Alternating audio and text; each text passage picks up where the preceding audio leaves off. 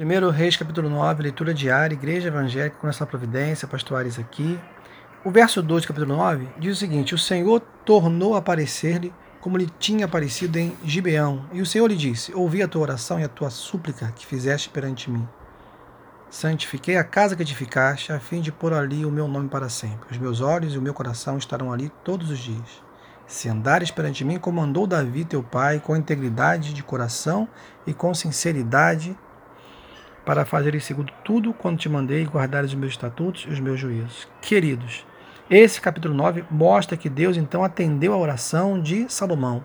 Se o povo se humilhasse, se o povo voltasse, se arrependesse dos seus maus caminhos, quando porventura se desviasse do Senhor, Deus atenderia ao coração quebrantado. Deus ouviria a oração do seu povo. Temos aqui, portanto, uma aliança, uma aliança condicional. Por que condicional? Porque dependeria realmente desse quebrantamento. A bênção dependeria da obediência. Como diz aí o verso de número 4: Se andares perante mim, como andou Davi teu pai, com integridade de coração. Foi o que nós lemos. Então, a aliança com o Senhor aqui é condicional.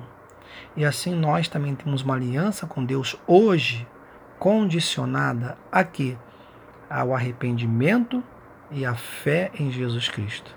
Ninguém vai se aproximar de Deus sem essas duas condicionantes: arrependimento por ter vivido longe de Deus e a confiança de que Jesus morreu por você é o seu passaporte para o céu.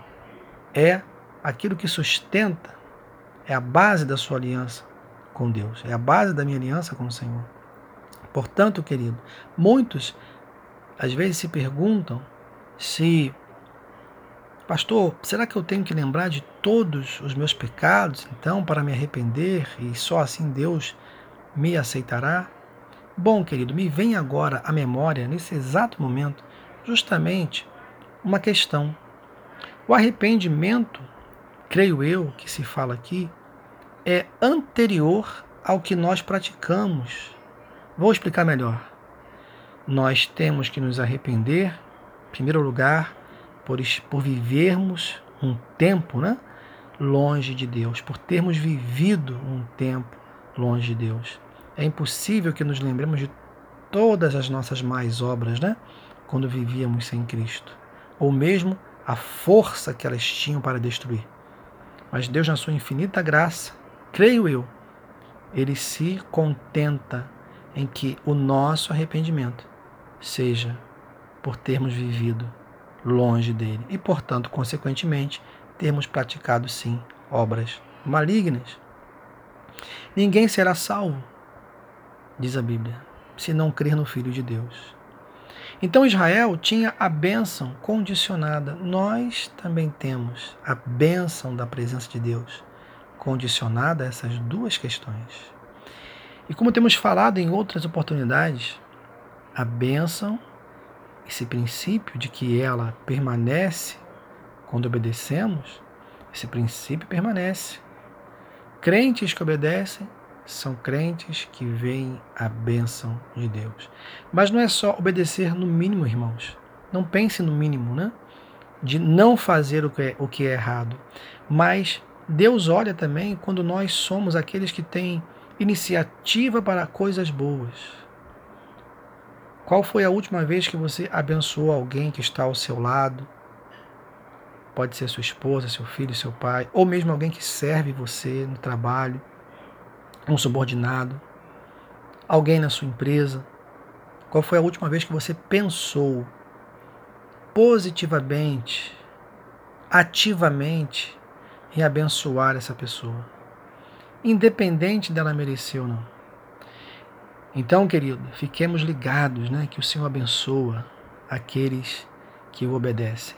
E obedecer tem que ser com inteireza de coração, como diz o verso 4.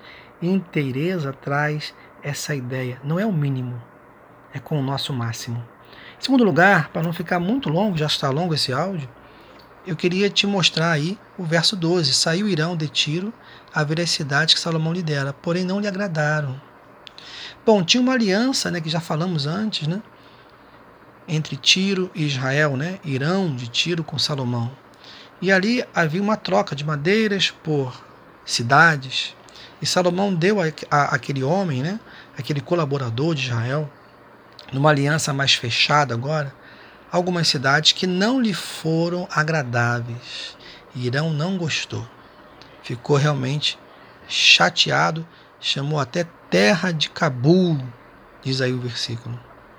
Queridos, podemos perceber então no verso 12 que por mais boa vontade que às vezes nós temos, e essa é a segunda lição para que você pense, às vezes um presente ele não é um bom presente se ele não for visto na ótica da pessoa que recebe.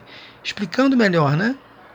Quando eu vou dar algo a alguém, algo bom, eu preciso me colocar no lugar desse alguém. Será que é isso que aquela pessoa realmente quer nesse momento?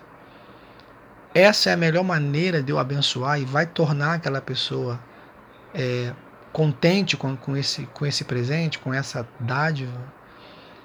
Olha, olha que esse assunto ele, ele toca em várias áreas da nossa vida. Às vezes temos pais que dão de tudo aos filhos, mas eles não querem tudo, eles querem atenção. Às vezes há pais que recebem dos filhos também algumas coisas, mas não têm o respeito dos filhos. Às vezes há esposas que têm casa, comida, roupa do marido, porque são bons provedores, tais maridos, mas elas não têm o carinho, o amor e às vezes até a atenção que gostariam de ter. Há maridos que recebem da esposa cuidado quando estão doentes, o cuidado quando chegam do trabalho ou quando saem para alguma atividade, mas por, por vezes não recebem da esposa aquilo que gostariam, o respeito, o carinho, a atenção. Então, nos coloquemos no lugar, no lugar das pessoas que vão receber aquilo que nós estamos dando. Que pode parecer para a gente, como parecer para Salomão, que é algo maravilhoso, mas que para a pessoa, na verdade, tanto faz e tanto fez.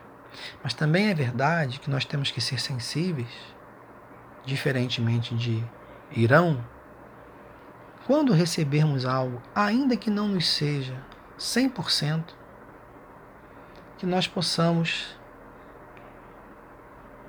compreender o esforço ou a boa vontade daquela outra pessoa. Assim, queridos, vivamos melhor com a graça do nosso Senhor e Salvador Jesus Cristo. Que o Senhor te abençoe e te guarde neste dia. Em nome de Jesus. Amém.